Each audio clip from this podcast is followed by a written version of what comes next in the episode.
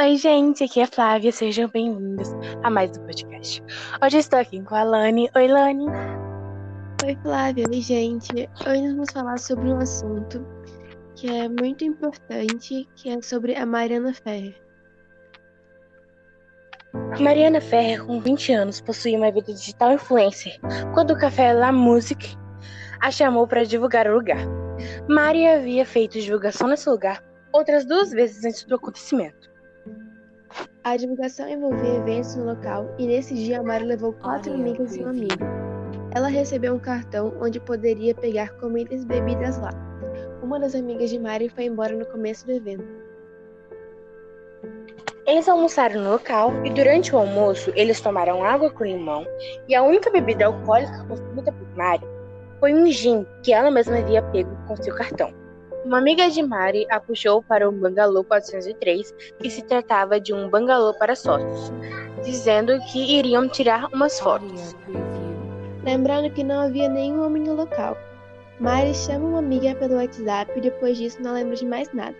O agressor levou Mari já dopada para uma área privada e com seguranças, onde o público não tem acesso.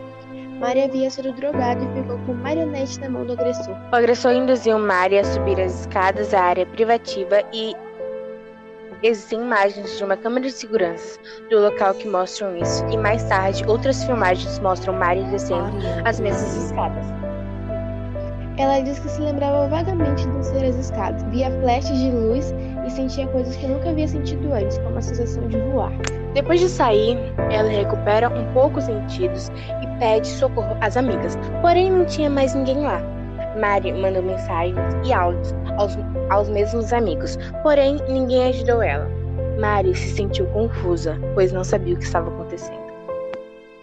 Uma das amigas de Mari responde ela dizendo que elas não estão mais no local, que elas estavam em outro beach club, porém era mentira. Os amigos de Mari estavam jantando no restaurante de um dos sócios amigo do agressor. Tem vários áudios e prints da Mari pedindo ajuda, e claramente ela não estava bem, pois sua voz e sua digitação estavam embargadas. Mari foi descalça, à noite e de salto para o beach club, onde suas amigas supostamente estariam. Por esse ato, nós vemos que ela não estava bem. Afinal, ela deveria ir para casa. Lembrando que Mari estaria drogada. Mari consegue, então, chamar o Uber, pois seu endereço já estava gravado.